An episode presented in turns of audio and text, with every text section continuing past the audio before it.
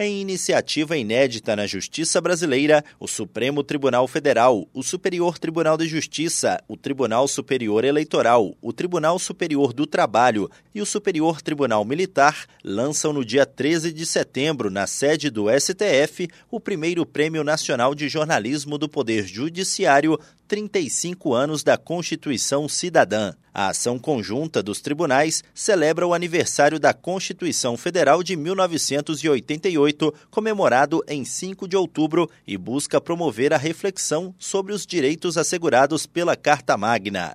A premiação é um estímulo à produção de conteúdo jornalístico que destaque o papel do Judiciário na promoção da cidadania e na defesa do Estado democrático de direito, colaborando para que a sociedade e a própria imprensa compreendam melhor as funções dos tribunais. Do Superior Tribunal de Justiça, Tiago Gomide.